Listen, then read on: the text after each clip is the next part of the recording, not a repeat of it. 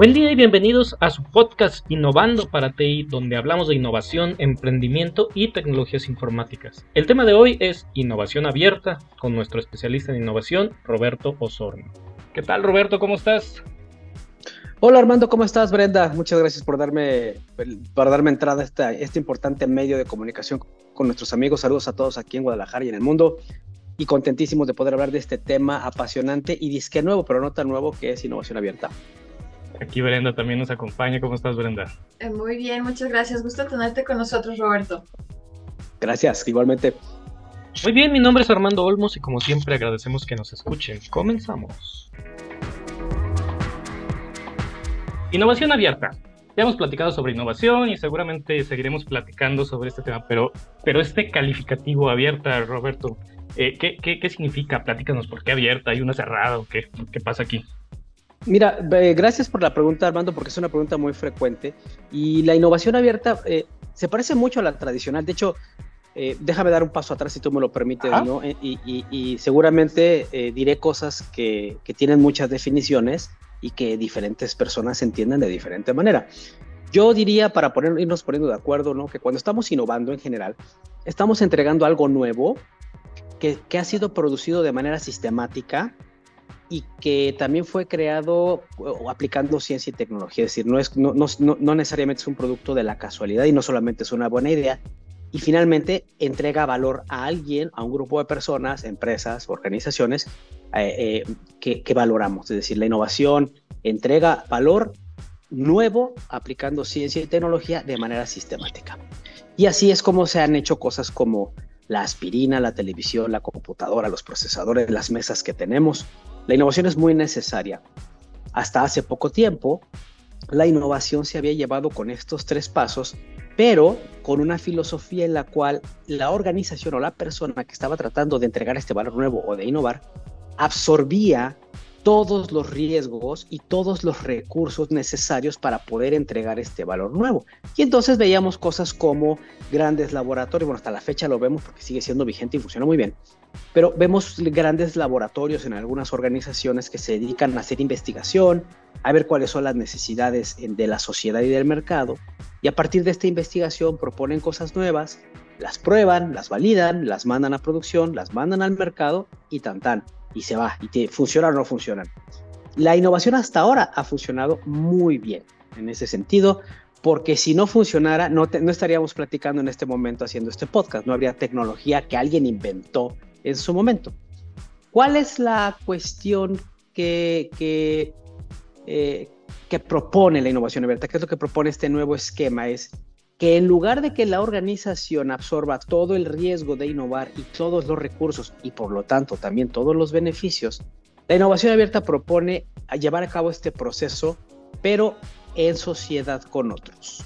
¿Qué significa en sociedad con otros? Es me junto con otras organizaciones que tienen recursos que yo puedo necesitar y que quizás requieren recursos que yo tengo y entonces conjuntamente nos asociamos y esta sociedad absorbe los riesgos, pone los recursos, pero también eh, eh, eh, obtiene los beneficios. Esto se parecería, a alguien me diría, oye, pues este, esto se parece mucho a lo que es, la innovación tradicional, pero haciendo contratos entre empresas. Es decir, el iPhone no se hizo nada más por una empresa, sino por un consorcio de empresas asociadas. Y la respuesta es en efecto, así es como pasa. Lo que busca la innovación abierta es detonar la colaboración entre diferentes actores para poder hacer lo mismo que se está haciendo, pero de una manera más dinámica y sobre todo en la cual actores que normalmente no tienen acceso a la innovación puedan subirse a esta ola. Porque para, en el modelo tradicional, si no tienes una cantidad importante de recursos, laboratorio, dinero, procesos, ¿no? Va a ser muy difícil que tengas la oportunidad de innovar. En el segundo modelo, que es la innovación abierta, abre esta puerta y por eso es que se habla tanto de ella últimamente. Interesante. Entonces, es abierta eh, durante la primera etapa, sería, o sea, ya cuando va, va a ocurrir algo con esta innovación, porque bueno, ya, ya sabemos que la innovación pues lleva muchas etapas y tiene que terminar en algo, si no, pues son solo ideas. Eh, pero, esta primera parte donde son las ideas, donde, donde se está colaborando, pues sí suena a que alguien con cierta experiencia pues puede colaborar algo, puede poner algo en la mesa, que alguien con otra experiencia lo complementa. Suena muy interesante hasta ahí, pero ¿qué pasa cuando ya se quiere hacer algo, algo, convertir esto en algo real? ¿Quién toma esto que decías de la propiedad intelectual? ¿Quién dice yo pongo recursos? ¿O es una colaboración hasta el final? ¿Cómo pasa ahí? ¿Cómo, cómo se asegura la innovación abierta de que siga siendo abierta? ¿O se cierra? Es, es, una excelente pregunta porque eh, precisamente eh, eh, el hecho de que pareciera que por ser abierta pierde estructura. Y entonces como que no hay reglas y como que se vuelve hacia algo caótico que pudiera terminar en puras ideas. Y en efecto es un temor que, que, que, que se da cuando se entra a este tipo de esquemas. Sin embargo, yo creo que la palabra clave o el, concepto clave para entender quién termina, quién empieza y cómo actúo es el recurso. Cada paso de la innovación requiere ciertos recursos. Al, principio en la ideación requieres pues ideas, creatividad, ciencia, estado del arte, necesidades, ¿no? Cuando estás prototipando necesitas eh, materiales específicos para poder desarrollar los prototipos, pero también necesitas, por ejemplo, gente, espacios y conocimiento para validar, mercado para validar, cuando vas aterrizando, por ejemplo, ya pruebas finales, requieres tus laboratorios, ¿no? Quizás requieres de tecnología, requieres máquinas, este, requieres gestión, requieres... Entonces, el, el proceso de innovar es un proceso largo, innovar diagonal, emprender, porque también hay que lanzarlo. Es un proceso transdisciplinario, requiere un montón de disciplinas y un montón de capacidades. ¿Quién actúa en qué parte? Actúa el actor que tiene los recursos que necesitan para la innovación. Por ejemplo, Imagínate que tú como tú que administras una empresa de software, desarrollas un algoritmo en sociedad con una universidad, vamos a hablar de una universidad de gran prestigio como el ITESO, el TEC de Monterrey, la Panamericana, la UDG, la Autónoma, cualquier universidad de aquí de la región metropolitana de Guadalajara. Entonces tú te asocias con un grupo de estudiantes para poder idear un algoritmo nuevo basado en inteligencia artificial y entonces tú no tienes tiempo de ideas nuevas o no tienes la conexión suficiente, entonces le pides a unos estudiantes que se asocien contigo y que empiecen a sondear el mercado para aplicaciones de innovación de, inteligencia artificial con ChatGPT, por decir algo. Y entonces, eh, estos chicos, bueno, pues aplica cuál es, cuál es eh, la capacidad que pueden, cuál es el recurso que le pueden poner al proyecto al principio del, del mismo, pues ideas frescas, este, talento, eh, motivación, conexiones, ¿no? Trabajo duro también, porque para innovar hay que trabajar duro. ¿Y tú qué pones? Tú pones la experiencia, tú pones los métodos, tú pones este, la estructura, pero ellos también, también sabes qué ponen, ellos también tienen acceso a biblioteca, tienen acceso a profesores, tienen acceso a investigadores, es un recurso fuertísimo, imagínate, ¿no? Claro. Ahora, es al principio, me voy a brincar todas las etapas para no hacer este cuento largo. Imagínate al final que requieres hacer pruebas de capacidad en masa. Necesito tener 400 equipos de cómputo funcionando al mismo tiempo, haciendo pruebas sobre mi, sobre mi, este, sobre mi aplicación. Yo puedo hacer simulador de procesos dentro de mi data center en, mi propia empresa, que puede ser muy caro, o le puedo pedir a la universidad, que generalmente tienen capacidades de procesamiento interesantes. Las universidades suelen tener data centers y suelen tener muchos equipos de cómputo. Y entonces, ¿qué pasa? Pues entonces en ese, en ese paso que pareciera que, en el cual la universidad no puede participar porque ya eh, se está construyendo algo para lanzar al mercado, se convierte en un actor esencial. ¿Por qué? Porque tiene capacidad de, de, cómputo, tiene capacidad de equipos, tiene mucha gente que puede participar también y a la que estaría encantada de ver y participar en esto como para validar tu producto. Entonces, fíjate cómo hay una cuestión central en el proceso de innovación abierta y es que los que participan intercambian cosas mucho más valiosas que el dinero. Porque si en un proceso tradicional tú tendrías que hacer un contrato con cada uno de los actores para hacer esto y tendrías que pagar y recibir, o sea, pagar y facturar. En la innovación abierta estos contratos, e, estos intercambios van más allá del dinero y se enfocan en los recursos. ¿Qué recursos tienes tú? ¿Qué recursos tengo yo? Y, muy importante, cuáles son las reglas del juego para que tú y yo intercambiemos de manera justa. Entonces, ¿cuál es el, regresando a tu pregunta, cuál es el eje articulador para decidir quién participa en qué momento? Participa el que tiene el recurso necesario para la etapa de innovación. Toda etapa de innovación para que funcione, necesitamos, en toda etapa necesitamos saber dónde estamos, qué es lo que hay que hacer para, para lograr lo que tenemos que hacer en dónde estamos y qué tengo que hacer para moverme a la siguiente, a la siguiente fase. Esas tres preguntas me pueden ayudar a saber quiénes participan en diferentes etapas. Sí, si me permiten este, aportar algo, uh, encuentro súper interesante toda esta parte donde el hecho de tener distintos backgrounds o distintas, pertenecer a distintas empresas o entidades también permite abordar las cosas desde distintos puntos de vista, ¿no? Cuando está uno acostumbrado a una cultura, eh, hablo una cultura laboral em, específica, pues también vives como en esa burbuja, ¿no? Entonces, al enfrentarte a a conversaciones con otras personas, con otras culturas laborales, pues también creo que eso enriquece todo este, todo este proceso ¿no? de innovación. Absolutamente, Brendy, gracias por comentarlo. Fíjate que voy a aprovechar tu, tu comentario, tu idea, por, para, para meter otra más y es, a veces pensamos que en el proceso de innovación todo es felicidad, armonía, equipos de alto desempeño, ah, no, puro logro y vamos adelante. Y, la verdad es que no es así. La, innovación generalmente es producto del desacuerdo, del estrés, de la inconformidad. Cuando estamos conformes y bien, ay, qué cada gusto estamos, es difícil que innovemos. Innovamos cuando tenemos inquietud, cuando tenemos diferencia, cuando estamos estresados. El proceso de innovación es estresante, no es sencillo. Y cuando tú pones a actores con diferentes perfiles, diferentes backgrounds, como tú lo has dicho, creas tensión y creas aprendizaje. Eh, eh, por, eso es, por eso es interesantísimo cuando pones a alguien, por ejemplo, un empresario como Armando, lo pones a platicar conmigo, que soy académico, pues tenemos diferencias importantes. El empresario tiene un enfoque, una meta específica y una visión del mundo. Yo tengo otra que coincide en algunas cosas, pero en otras no. De la tensión salen los acuerdos para hacer cosas conjuntas. Entonces, es algo que no es nuevo, se, se aprecia mucho en el mundo y que es impulsado en diferentes ecosistemas, es decir, lugares en donde hay diferentes universidades, empresas, eh, gobierno, bancos, trabajando conjuntamente para que esto funcione. Eh, pero crear la multidisciplinariedad, la, interconexión, la interinstitucionalización, la diferencia de ideas, el choque acordado de conceptos es muy saludable para innovar tenemos que tener consciente o tener presente más bien que el proceso de innovación es un proceso complejo, difícil y que requiere de mucha voluntad para seguirlo a pesar de que de, que, pues de repente nos enojamos, ¿no? A veces eh, nos regañan, las cosas no salen como, como esperábamos, tenemos choques, tenemos diferencias y tiramos la toalla, porque alguien nos vendió la idea de que la innovación es, es, es un proceso feliz como una película de, de, de, de dibujos animados en la televisión. No es así, el proceso de innovación es muy complicado, pero los premios son bastante buenos y valen la pena. Perfecto. Dijiste algo muy interesante, más valioso que el dinero. Lo dejaremos ahí para, para otro podcast que, nos platiques, porque esto es, es, todo un tema muy interesante que se asocia a muchas cosas.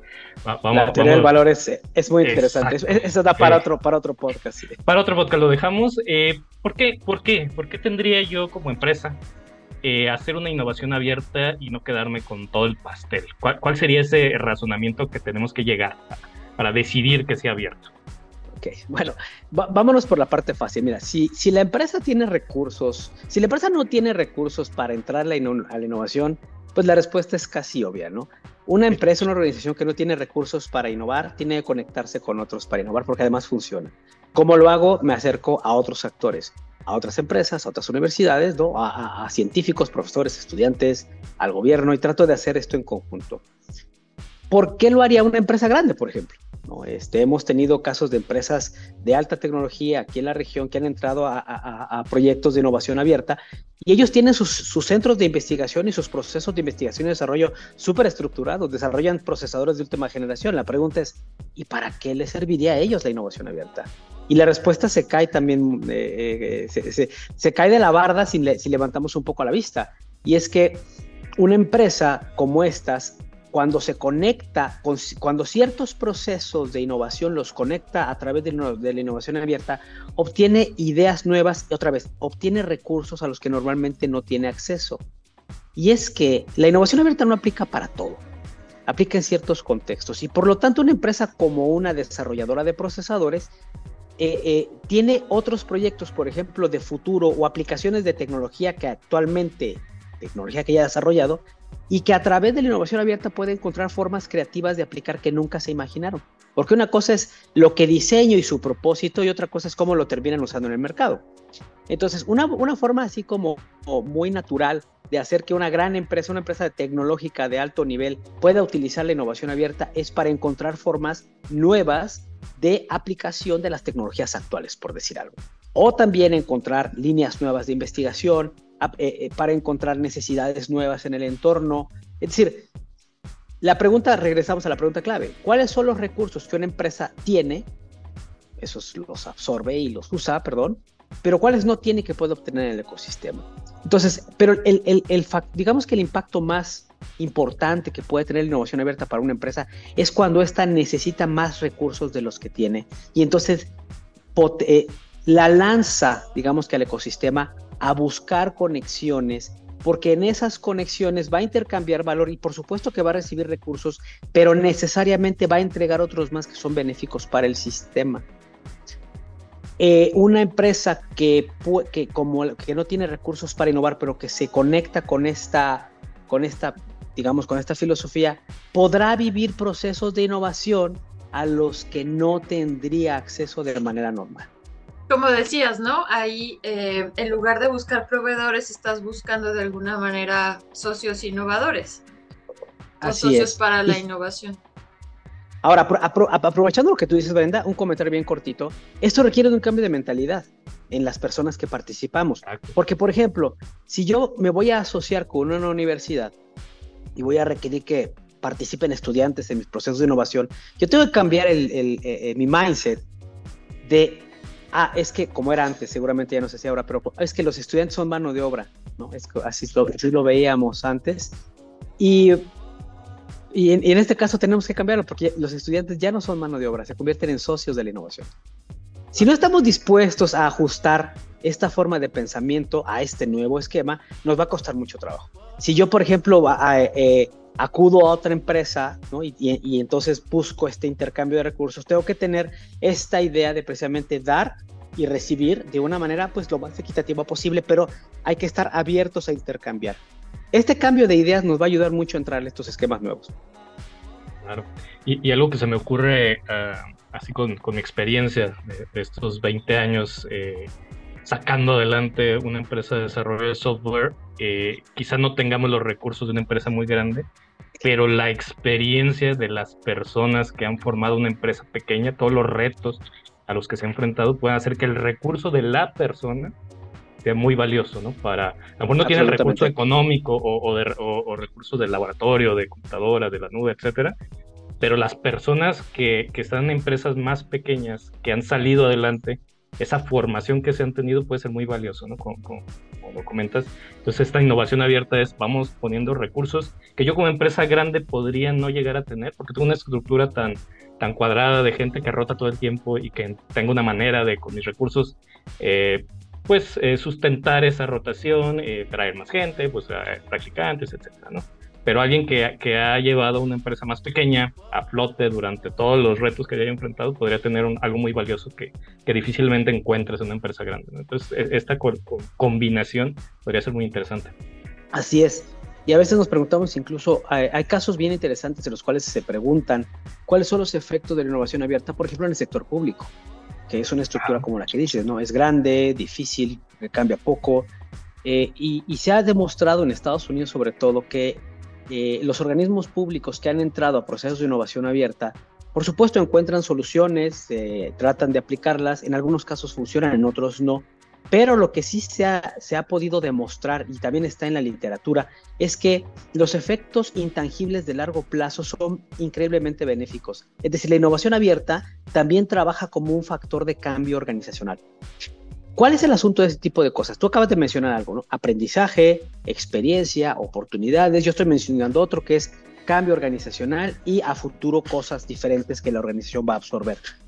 Este tipo de cosas llamadas intangibles basados en el conocimiento, no suelen tomarse en cuenta como un beneficio de la innovación. Tenemos un problema también ahí, y lo voy a, voy a aprovechar para mencionarlo. Pensamos que los beneficios de la innovación tienen que ser necesariamente monetarios y de corto plazo. O sea, yo invento este vaso, vendo este vaso y obtengo dinero por el vaso. Eh, así no funciona la innovación abierta y, bueno, si lo quieres hacer así, necesitas utilizar un esquema diferente de mayor inversión, que también se puede. Así funcionan los teléfonos celulares y está súper bien. Pero ¿qué pasa con la innovación abierta? Tiene un montón de beneficios intangibles que si tú les pusieras precio, a lo mejor te sale increíblemente buenísimo porque pones poco y ganas mucho. Pero en, nuestras, en nuestra cultura no solemos eh, eh, identificar el valor de los intangibles y por lo tanto sentimos como que no nos está dando esa utilidad que estamos esperando. ¿Y eso qué es lo que trae? Desánimo y entonces cerramos los procesos de innovación abierta antes de empezar a recibir esos beneficios de mediano y largo plazo que son intangibles, como os acabo de mencionar. Y, al ser abierta y no ser todo el pastel para ti, podrías también fácilmente entregar tu parte, ¿no? decir, pues, pues ahí pónganse de acuerdo los demás, yo ya tengo que comer, ¿no? O, algo así. Entonces hay un, muchos riesgos, hay riesgos ahí. Interesante. Absolutamente, no, no aplica todo todo el tiempo. hay un momento en el que dice, yo voy a vender lo, mío, tengo que monetizar, tengo que facturar, oye, pues este, ya esto me toca a mí, o esta parte me toca a mí. Yo no puedo dar, o no puedo dar a costa de lo que yo estoy eh, por ejemplo, teniendo como mi core business para poderme mantener. ¿Qué es lo que hacen las empresas grandes? Utilizan la innovación abierta para ciertos proyectos que no son de core business, por ejemplo, y, que son de largo plazo. Entonces ya cuando el proyecto de innovación abierta que no es core business se vuelve viable, lo integran a su core business. Entonces, hay diferentes formas, no hay, una, no hay una sola, pero sí, lo que sí requiere es una forma diferente de ver las cosas. Y cuando lo ves diferente, las puertas se abren, eso es lo interesante. Oye, Robert, bueno, tengo una pregunta. Este, Adelante. ¿Dónde ves tú? Eh, digo, para mí es, esta terminología o esta forma de llamar a la innovación como abierta, no sé si lo estoy expresando de, manera correcta, es relativamente nuevo, pero entiendo que es algo que probablemente yo ya he hecho sin darme cuenta, ¿no? Entonces, eh, ¿en qué momento crees tú, no sé, eh, si esto es nuevo, si, si, hubo un boom o si está haciendo un boom, si, la, si las empresas están comenzando a aplicarlo eh, ¿Cuál es tu perspectiva? Mira, qué buena pregunta también, porque pareciera así como que lo que estoy diciendo son cosas que existen. Y en efecto, o sea, esto no es, esto no es nuevo. Los esquemas de colaboración y, cooperación entre organizaciones son viejos. ¿Cuál es la diferencia? ¿Cuál es el matiz que se le da ahora y que, la, que le ha dado un empuje mucho más fuerte en estos últimos años? Número uno, que se ha sistematizado el proceso. O sea, ya no es nada más es voy a colaborar contigo porque somos buena onda o porque vemos una oportunidad de negocio. Número uno, ya hay una intención clara conectada con un proceso, el proceso de innovación. Entonces, tomas el proceso de innovación, le aplicas esta filosofía de colaboración y entonces tenemos algo diferente. Número uno. Y número dos, muy, muy importante, en son tres, perdón, voy con el dos. El segundo es que eh, se ha introducido en los últimos años un concepto nuevo, también intangible, que se llama co-creación. Y la co-creación difiere de la colaboración en algo muy específico, y es que en la co-creación se hace referencia a los recursos que tiene un actor y otro y que pueden ser benéficos para la colaboración. En la colaboración es, bueno, vamos viendo, ¿no? Nos ponemos de acuerdo y vamos avanzando en hacer algo conjuntamente con ciertos objetivos. La co-creación se enfoca en los recursos. ¿Qué recursos tienes tú? ¿Qué recursos tengo yo? Intangibles o tangibles. ¿Y cómo ponemos esos recursos en juego para poder hacer algo, algo, algo bonito? La co-creación se ha vuelto cada vez más tangible y más importante en los últimos 15 años y es por eso que la innovación abierta ha encontrado una cancha sólida donde, donde florecer, porque la innovación abierta se basa fundamentalmente en la co-creación intencionada.